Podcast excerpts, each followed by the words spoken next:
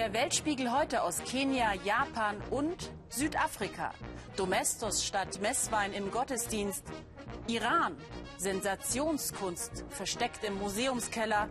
Und Russland. Ins sibirische Straflager wegen Protestplakat. Guten Abend und herzlich willkommen beim Weltspiegel. Sie haben es sicher gehört, liebe Zuschauer. In vielen Regionen Ostafrikas hat es seit Monaten nicht geregnet.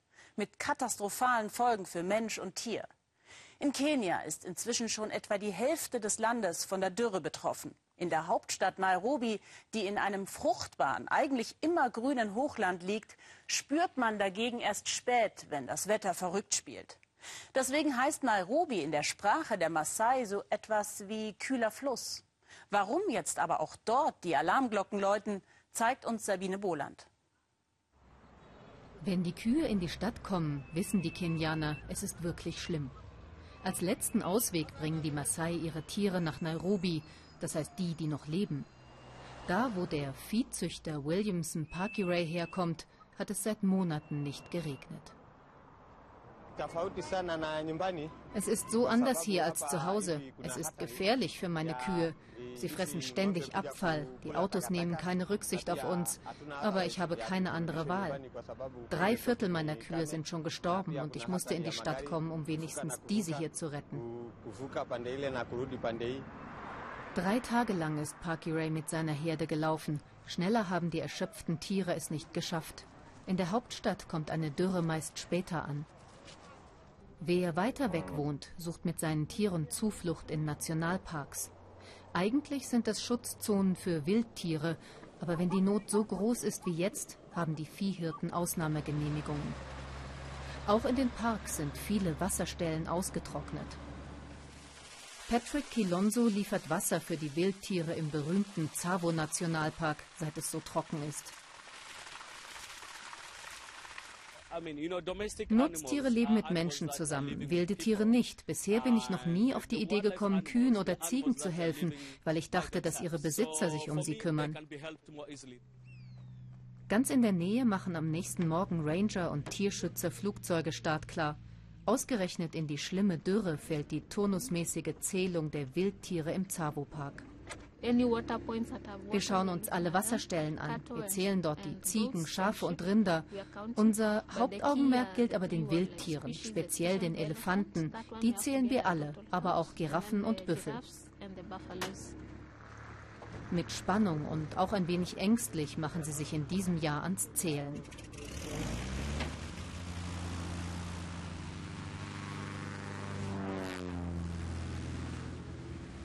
Der Kenianer Frank Pope beobachtet die Entwicklung in seinem Land mit Sorge. Immer weniger wilde Tiere, immer mehr Menschen, Wilderei, Klimawandel. Die Auswertung wird Wochen dauern. Hier werden Tiere gezählt. Dabei leiden Menschen Hunger, Existenzen stehen auf dem Spiel. Es klingt zynisch, dabei hat das eine mit dem anderen zu tun.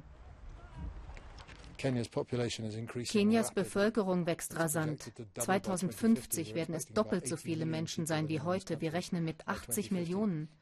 Dabei sehen wir jetzt schon, wie Druck auf das gesamte Ökosystem ausgeübt wird. Wir haben sehr viele Viehherden im Nationalpark gezählt, weil es so trocken ist. Mit der Bevölkerung wachsen auch die Herden der Nomaden. Kühe und Ziegen sind ihr Bankkonto, ihre Speisekammer. Doch das Weideland wächst nicht mit. Heute will der Viehzüchter Williamson Parkiray zu Hause nach dem Rechten sehen. Seine Kühe in Nairobi betreut so lange ein Freund. Mittlerweile ist es so trocken, dass die Frauen die Ziegen nur noch mit Zweigen der widerstandsfähigen Akazien füttern können. Die Zicklein sehen ein bisschen besser aus, aber über den Berg sind sie noch nicht. Ein paar Ziegen behalten wir immer zu Hause, damit unsere Kinder Milch trinken können. Sie leiden am meisten unter der Dürre. Essen zu kaufen ist so teuer geworden. Parkeray besucht seine Cousine Mercy. Sie hat es schlimm erwischt. Von 50 Kühen sind ihr zehn geblieben, drei davon liegen im Sterben. Der Kuh Elumpuani geht es besonders schlecht. Mit Wasser und Heu, das sie extra kauft, versucht Mercy verzweifelt, sie am Leben zu halten. Ich kann sie doch nicht einfach schlachten. Sie hat mir sechs Kälber geboren und meine eigenen Kinder mit ihrer Milch ernährt. Wir Maasai und unsere Kühe, das ist Liebe. Sie sind unser Herz. Wenn unsere Kühe sterben, sterben wir mit ihnen. Wenn die Tiere verenden, sind auch die Menschen vom Hungertod bedroht. Die Lage in vielen Teilen Kenias ist verzweifelt und die Dürren kommen in immer kürzeren Abständen. Es macht mich wirklich traurig. Wenn ich die Macht hätte, würde ich Dürren stoppen. Dieses Klima macht uns kaputt, jedes Jahr mehr. Ich wünschte, es wäre wieder wie in meiner Kindheit. Da gab es noch genug Regen. Aber die Macht, die Bevölkerungsexplosion oder den Klimawandel zu stoppen, hat der Viehzüchter Williamson Parky Ray nicht. Er kann nur mithelfen, die sterbende Lieblingskuh seiner Cousine vor der stechenden Sonne zu schützen als unser Südafrika-Korrespondent uns anrief und die folgende Geschichte erzählte, konnten wir es ehrlich gesagt erst nicht glauben und dann nicht fassen. Denn die Pastoren der vielen Freikirchen im Land überbieten sich mit absurden Heilsversprechen und manche der Pastoren bieten ihren Gemeindemitgliedern dazu abstruse Hilfsmittel an. Domestos Stadt Messwein zum Beispiel ja, Sie haben richtig gehört. Die Gläubigen sollen Reinigungsmittel trinken, Rattengift essen und werden mit Insektenspray besprüht. Das ist ein regelrechter Trend im Land. Es gibt einen Omo-Pastor und einen Domestos-Pfarrer, je nachdem, was die Herren ihren Gläubigen zum Verzehr zwecks Heilung anbieten. Thomas Denzel war bei einem dieser sogenannten Gottesdienste dabei. Erbrechen und Ohnmacht. Nicht das, was man erwarten würde im Gottesdienst, doch hier serviert der Pastor Domestos-Reiniger, um böse Geister auszutreiben. Eine christliche Freikirche in Johannesburg. Trinken und Erbrechen. Zuerst habe ich nur selbst getrunken, sagt der Pastor, und wie man sieht, geht es mir gut. Ich selbst habe mich nie erbrochen, denn ich bin Gottes General und habe keinen bösen Geist in mir. Der Reiniger kann mir nichts anhaben.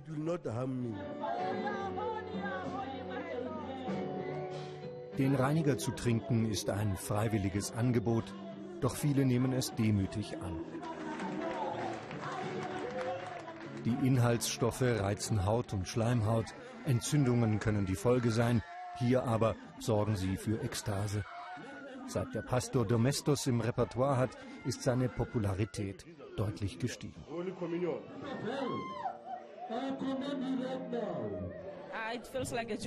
Es schmeckt wie Saft, nicht wie Domestos, sagt diese Frau. Wie ist das möglich, fragen wir, weil Gottes Geist mit mir ist. Es reinigt dich von innen, ist sie überzeugt. So wirst du all die Flüche los, die andere dir auferlegt haben, böse Geister oder spirituelle Dunkelheit.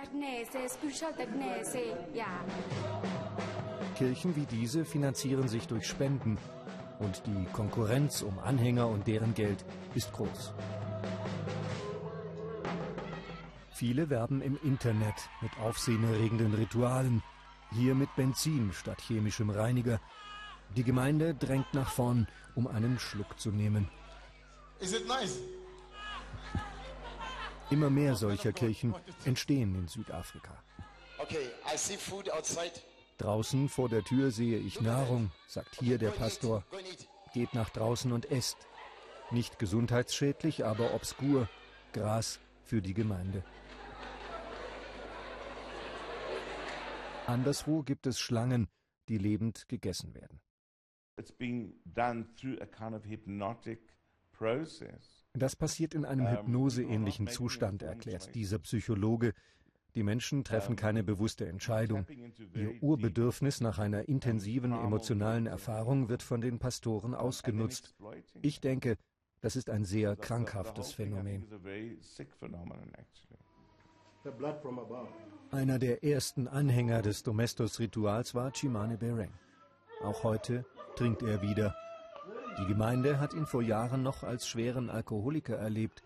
Seit er gläubig sei und Domestos trinke, habe er mit dem Alkohol aufgehört, sagt Chimani. Jetzt lebe er ein gesundes Leben. Hier im Township Kachiso zeigt er nun seiner Familie, wie man sich fit hält. Keiner hier scheint daran zu zweifeln, dass es Gott und Domestos waren, die ihn auf den richtigen Weg zurückgeführt haben. Und er selbst setzt auch für die Zukunft auf die Bibel. Spätestens in fünf Jahren werde ich meine eigene Kirche gründen, ist er überzeugt. Oder ich predige einfach in den Kirchen anderer Pastoren. Sagt es und nimmt einen Schluck eines angeblich gesegneten Olivenöls. Das hat er beim Pastor gekauft und er schwört auf die Wirkung. Die Kraft Gottes sei stark in ihm, sagt Chimani. Man mag das alles merkwürdig finden, aber diese Form der Religiosität ist auch ein großes Geschäft. Ein Markt, der hart umkämpft ist. Wie hart sehe ich hier? Nur per Skype kann ich mich mit dem schärfsten Kritiker der neuen Pastoren unterhalten.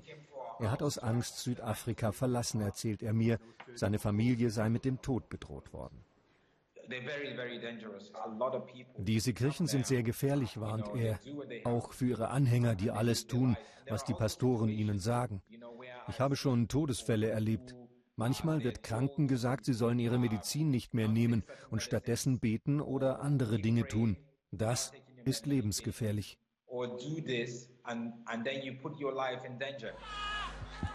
Juristisch gegen die neuen Kirchen vorzugehen ist schwierig, denn deren Anhänger folgen ihnen freiwillig. Eine Regierungskommission für Kirchenfragen ist in Südafrika für strittige Fälle zuständig. Nur in einem Fall kam der Pastor nach der Anhörung dort anschließend vor Gericht. Er hatte seine Anhänger mit Insektengift besprüht. Es ist schon wahr, sagt der Leiter der Kommission, eine Kirche zu gründen ist in Südafrika einfacher als in anderen Ländern. Und wir können Pastoren nur dann vor Gericht bringen, wenn ihre Opfer sich mit Beschwerden an uns wenden. Davor habe er keine Angst, sagt der Domestos-Pastor.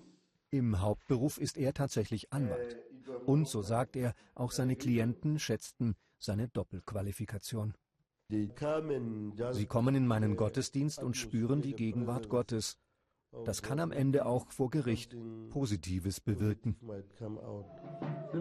Domestos in der Kirche verstoßen nicht gegen das Gesetz, sagt der Pastor. Vor allem aber sei es Gott gewesen, der ihm und seiner Gemeinde befohlen habe, den Reiniger zu trinken. Im Januar wäre es in Berlin beinahe zu einer Kunstsensation gekommen. Werke der wertvollsten Kunstsammlung außerhalb Europas und der USA hätten an den Wänden der Gemäldegalerie hängen sollen. Doch die Wände blieben leer. Der Iran, denn dort befindet sich der Kunstschatz, hat die Ausfuhrgenehmigungen nicht unterschrieben. Aus für den Kulturdialog, aus für den Plan des ehemaligen Außenministers Steinmeier, der diesen Kunststil eingetütet hatte. Und die Bilder? Sie bleiben weiterhin im Keller des Zeitgenössischen Museums in Teheran versteckt. Mein Team und ich durften dort ausnahmsweise filmen. Zu sehen bekommt sie sonst nur einer. Jeden Tag seit fast 40 Jahren geht er den langen, spiralförmigen Gang hinunter in den Keller des Museums. Noch unter dem Schah war er als Fahrer eingestellt worden. Doch als Fahrer hat er nie gearbeitet. Mit der Islamischen Revolution 1979 änderte sich alles. Am 11. Februar 1979 hat dann die Revolution gewonnen. Dann kamen ein paar vom Revolutionskomitee. Ja, ich glaube, so hieß das damals. So genau weiß ich das nicht mehr. Sie haben das Museum besetzt. Meinen Mitarbeitern sagten sie, dass sie gehen könnten. Alle gingen nach Hause. Nur mich haben sie behalten.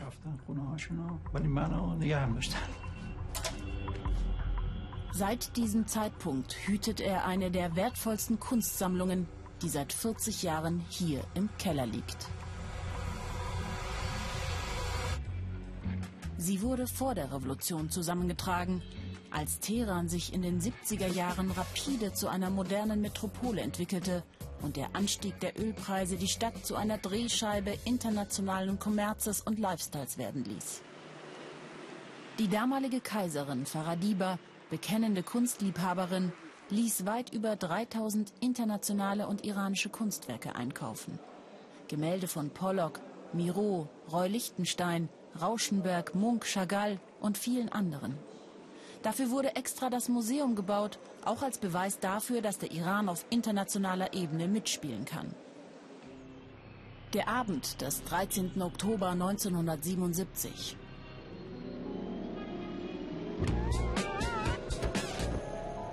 Faradibas Geburtstag und die Eröffnung des Museums in Teheran. Performancekünstler aus der ganzen Welt sorgen für Unterhaltung. Gila Dejam arbeitete damals als Fotografin im Museum. Ihre Fotos von diesem Abend durften bisher nie gezeigt werden.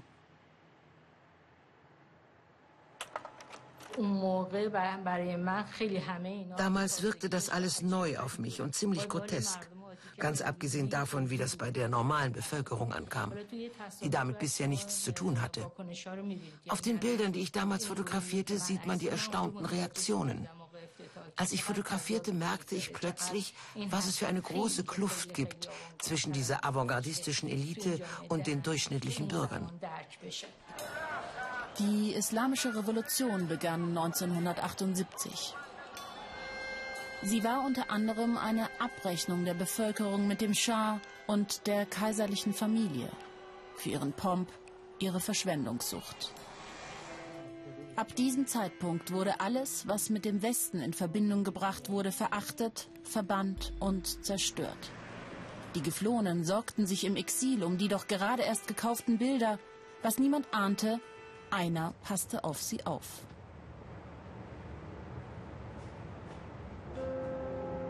Max Ernst, Monet, Rothko und Picasso für Firuz Shahbazi waren die Bilder zunächst nicht mehr als Farbe auf Leinwänden. Natürlich hatte ich keine Ahnung von Kunst. Ich habe versucht, aus verschiedenen Büchern Informationen zusammenzusuchen. Damals gab es ja noch kein Internet. Für eine kleine Information über ein Werk musste ich tagelang in den Büchern suchen. Ich fand sie schließlich und ließ sie im Museum dokumentieren. Das wahrscheinlich teuerste Exemplar im Keller. Mural on Indian Red Ground von Jackson Pollock. Der Wert wird heute auf bis zu 250 Millionen Dollar geschätzt. Es gilt als Hauptwerk von Pollock. Shahbazi, der ehemalige Fahrer, passte auf alles auf und hütete eine der wertvollsten Kunstsammlungen der Welt – fast 40 Jahre lang. Ihr Gesamtwert wird jetzt auf bis zu 3 Milliarden Dollar geschätzt.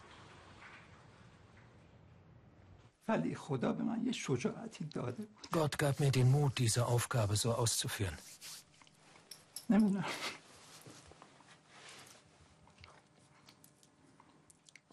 Das sind Tränen der Freude. Ich bin einfach glücklich. Ich war vielleicht kein guter Mensch für Gott. Aber Gott hat es gut gemeint mit mir, dass ich heute hier bin. Entschuldigen Sie die Tränen. Ich kann mich nicht kontrollieren.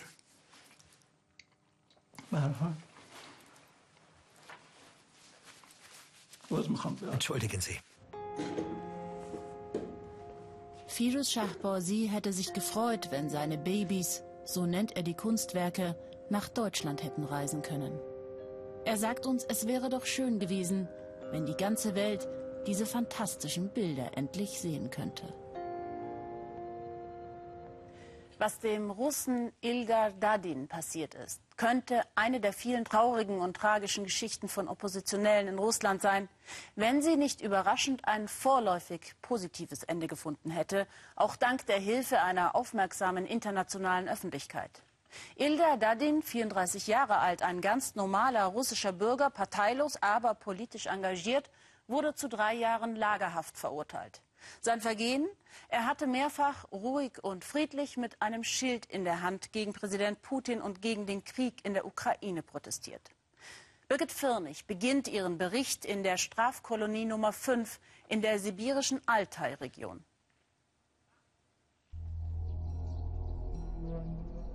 Freiwillig geht hier keiner hin. Wir sind in Rubzowsk in Sibirien. 5000 Häftlinge sitzen hier ein in einer Strafkolonie. Anastasia wartet seit Tagen in der Eiseskälte auf ihren Mann, Ilda Dadin. Sie hofft, dass er endlich freigelassen wird, nachdem sein Urteil aufgehoben wurde. Denn in der Haft wurde er gefoltert. Das hat er ihr in Briefen genau beschrieben. Der Chef der Strafkolonie kam mit drei Männern und sie haben mich geschlagen, mehrmals am Tag, mehrere.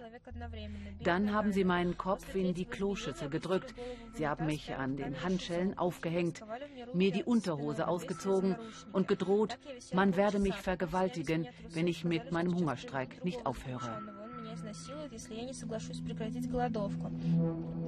Er fleht sie an, das zu veröffentlichen. Doch sie weiß, in einem russischen Gefängnis könnte er dafür mit dem Leben bezahlen. Als er schrieb, er halte das höchstens noch eine Woche aus, wussten wir, wenn wir nichts machen, überlebt er das nicht. Wenn wir es aber veröffentlichen, werden sie ihn entweder töten oder alles wird gut. Die Vorwürfe erregen sofort Aufmerksamkeit. Doch was ist eigentlich passiert? Wer ist Ilda Dadin? Putin eine Schande für Russland. Mit Plakaten wie diesen hat er mehrmals still und beharrlich demonstriert in Einzelprotesten, da größere Demonstrationen kaum noch genehmigt werden in Russland. Die Staatsmacht reagiert unnachgiebig. Sie schlagen die Leute, mich haben sie ins Gesicht geschlagen, den anderen auch. Wo schlagen wir denn? Wir wenden nur physische Gewalt an. Dadin wird zum ersten politischen Häftling, der nach dem neuen, eingeschränkten Demonstrationsrecht wegen friedlicher Proteste verurteilt wird. Zu drei Jahren Lagerhaft. Man will damit abschrecken. Ich hoffe, dass ich die Kraft haben werde, das durchzustehen.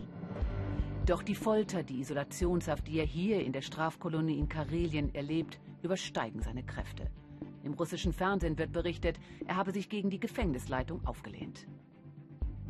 Der Menschenrechtler Valeri Borschow hat Dadin in der Strafkolonie besucht. Er bestätigt die Vorwürfe. Folter vor allem an politischen Häftlingen sei kein Einzelfall. Die Kontrollbehörden werden zunehmend behindert. In der Kommission sitzen kaum noch Menschenrechtler, dafür häufiger Gefängnispersonal. Es gibt einige dieser Strafkolonien, in denen gefoltert wird.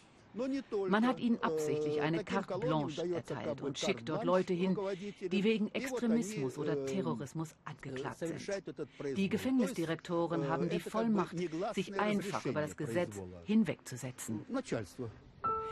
Es sind bange Stunden und Tage für Anastasia, bis ihr Mann endlich aus dem Straflager herauskommt. Das oberste Gericht hatte seine Strafe zwar aufgehoben, aber die Behörden lassen sich mit der Freilassung dann noch tagelang Zeit. Willkür bis zuletzt. Bei aller Freude, vor ihr steht ein veränderter Mann. Zu Hause wird erst klar, wie sehr ihn die Lagerhaft mitgenommen hat. Er verliert beim Sprechen auf den Faden, stottert sucht nach Worten. Er habe oft gehungert, sich irgendwie durchgeschlagen, so sah sein Essen aus. Es war verboten, persönliche Habseligkeiten zu haben, also hatte ich auch keinen Kocher. Ich habe an alles Soja getan als Fleischersatz und Gewürze, die er mir Anastasia geschickt hatte, um wenigstens etwas Geschmack zu haben. Dann besteht er darauf, Anastasia zu zeigen, wie sie ihn gefoltert haben. Manchmal musste er stundenlang mit weit ausgestreckten Beinen dahocken, bis er umfiel. Für seine Frau ist das nur schwer zu ertragen. Sie bittet ihn, damit aufzuhören. Und hofft, dass sie ihn irgendwie auffangen kann. Ohne Geld wird das schwierig. Sie werden für eine Wiedergutmachung kämpfen. Sie möchte Russland am liebsten sofort mit ihm verlassen. Doch er will bleiben und sich für die Rechte von anderen Häftlingen einsetzen. In den Strafkolonien gehe es immer noch zu, wie im Gulag zu Sowjetzeiten. Ich werde hier so lange bleiben, bis dieses System zusammenbricht, sagt er. Erst wenn ich sehe, dass in Russland die Menschenrechte respektiert werden und nicht nur theoretisch in der Verfassung stehen, so lange werde ich weiterkämpfen. Menschenrechter glauben, der Fall Dadin sei exemplarisch. Nachdem zunächst Politiker wie Nemtsov ausgeschaltet worden seien, sollen nun ganz normale Bürger eingeschüchtert werden. Durch diese Einschüchterung von einzelnen Personen wird im ganzen Land signalisiert, es kann jeden treffen. Veraltet euch lieber ruhig, guckt fern, fallt lieber nicht auf. Doch das kommt für sie nicht in Frage. Gebannt hören sie Dadin zu und erfahren, wie man versucht hat, seinen Willen zu brechen. Die Angst vor Folter hat sich bei uns Russen tief eingegraben, nach dem, was wir erlebt haben. Ich glaube, sie haben bei Dadin so hart reagiert, um jegliche Straßenproteste zu beenden, damit alle wissen, welche Konsequenzen das hat. Ein überwältigender Empfang bei seinem ersten öffentlichen Auftritt. Ohne die Unterstützung seiner Mitstreiter hätte er die Zeit in der Hölle nie überstanden, erklärt er ihnen. Mit dieser Hommage wollen sie international Aufmerksamkeit erregen und weiterkämpfen für das Recht, in der Öffentlichkeit seine Meinung zu sagen.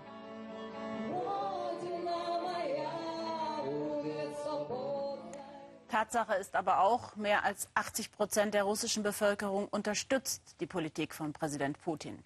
Nur einer kann ihm bei den Beliebtheitswerten langsam gefährlich werden.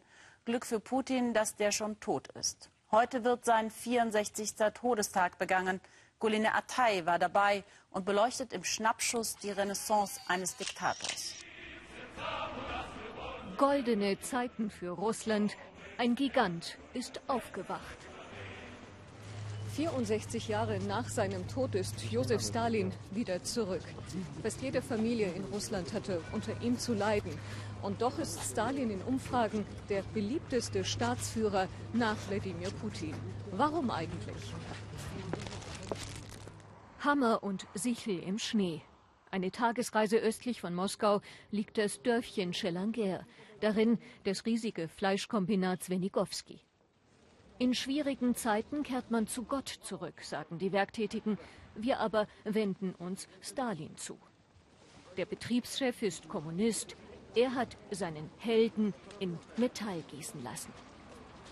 Wenn wir jetzt so einen Herrscher hätten, dann hätten wir die Amerikaner schon längst hinter uns gelassen. So einen Herrscher brauchen wir. Stalin, der größte Führer der Sowjetunion. Gottes Peitsche und Gottes Segen. Stalin, flammende Sterne über ergrauten Kremlmauern. Stalin, im Sturm der Kolchosentraktoren erblüht die sowjetische Erde. Arbeit, Lohn und Brot. Auch das Fleischkombinat von Ivan Ivanovich Kasankow ist eine kollektive Heldengeschichte. Vom Schweinskopf bis zur Konserve, bis zur Wurst. Stalin bekam Russland mit einem Hackenflug und verließ es mit der Atombombe, sagen sie immer wieder. Er steht für die harte Hand, für Disziplin, für das Volk. Und vor allem, das wissen wir ja aus der Geschichte, er hat uns zum Sieg geführt. In die Geschichte ging der rote Diktator aber auch ein mit Zwangsumsiedlungen, Gulags und Säuberungen. Millionen Terroropfer. Doch eine Debatte über die Verbrechen wird eher gemieden. Stattdessen tauchen immer mehr Stalin-Büsten auf, manche subventioniert vom Staat. Wer braucht Geschichte, wenn man Mythen schaffen kann? Der Sieg ist unser, steht in Ivan Ivanovitschs Büro. Nein, in seiner Familie, da habe es keine Terroropfer gegeben, sagt er etwas leiser als gewöhnlich. Wissen Sie, ich glaube, Stalin wurde in Russland ohne Grund in Verruf gebracht und zu leichtfertig kritisiert.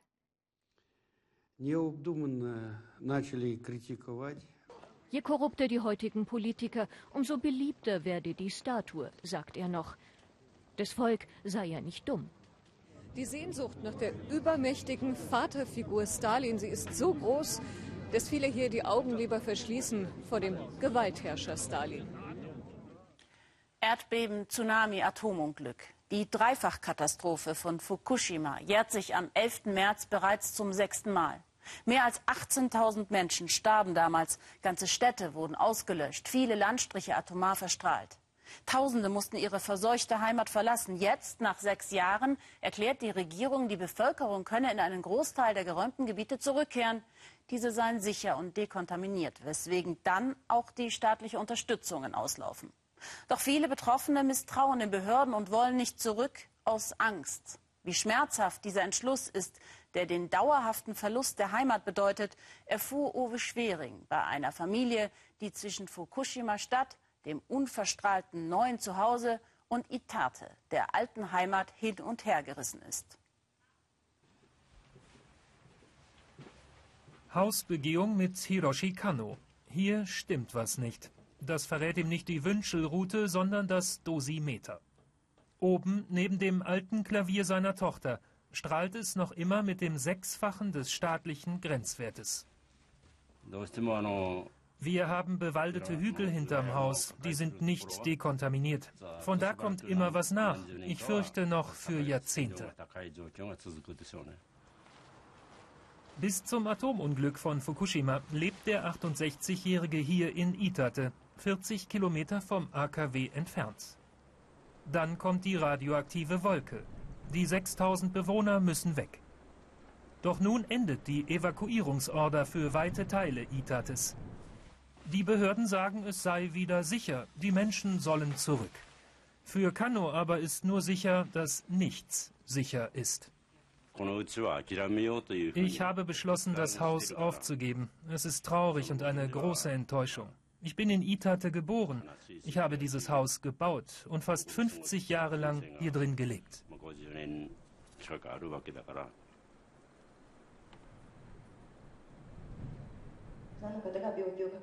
Bürgertreff 30 Kilometer westwärts, Fukushima Stadt. Viele Heimatlose wollen wissen, kann man tatsächlich zurück? Was ist mit Obst und Gemüse? Und wie steht es um die Gesundheit der Kinder? Die Menschen hier sind sehr heimatverbunden. Deshalb ist Herrn Shigihara auch zum Heulen, denn sein Haus liegt noch in der roten Sperrzone. Für ihn gibt es keine Wahl und kein Zurück. Hiroshi Kano kommt heute etwas später. Als ehemaliger Nachbarschaftschef hat er durchgezählt und kann verkünden, dass von seinen einst 45 Haushalten nur 10 zurück wollen nach Itate.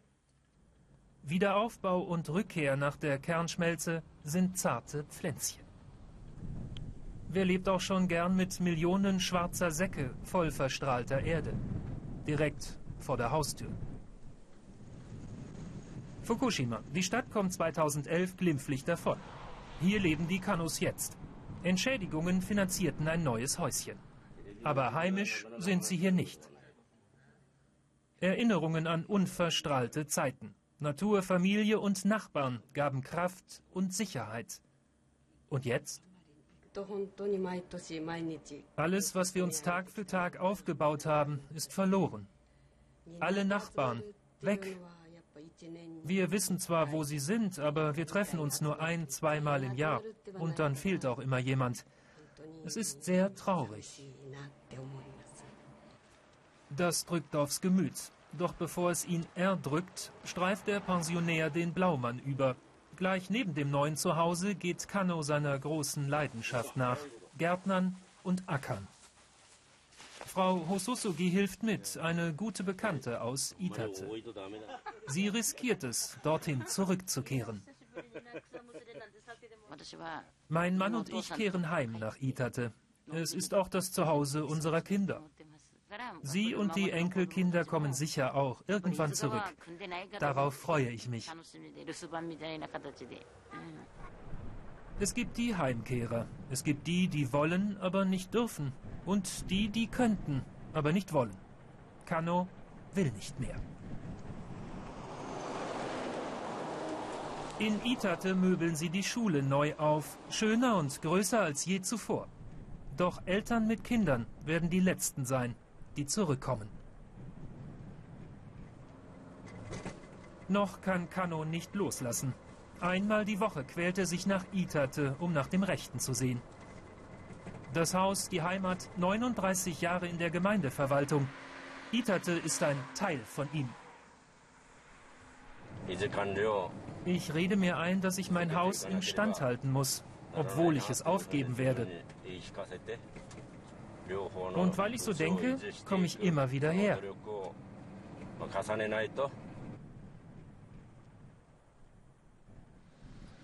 Freundin Hososugi ist auch gerade in Itate und läutet im frisch dekontaminierten Vorgarten die Rückkehr ein. Der Kuhstall aber bleibt außer Betrieb. Der wird Lagerraum.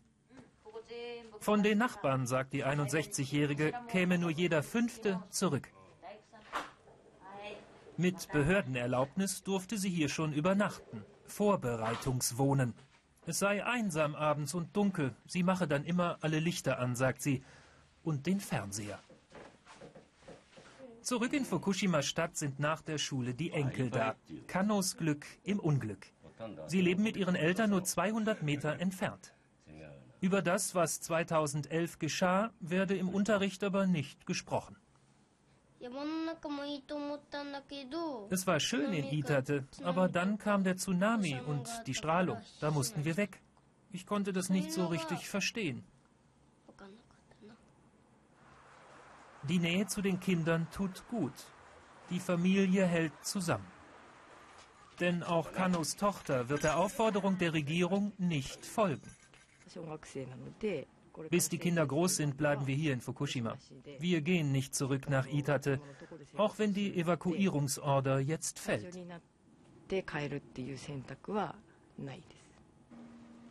Kano kann nichts ungeschehen machen, doch vorm Küchenschrein sagt er den Göttern Dank, dass ihm und seiner Familie nicht noch Schlimmeres widerfahren ist.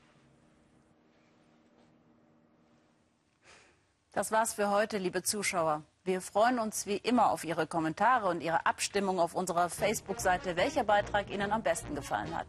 Ich wünsche Ihnen noch einen schönen Sonntagabend.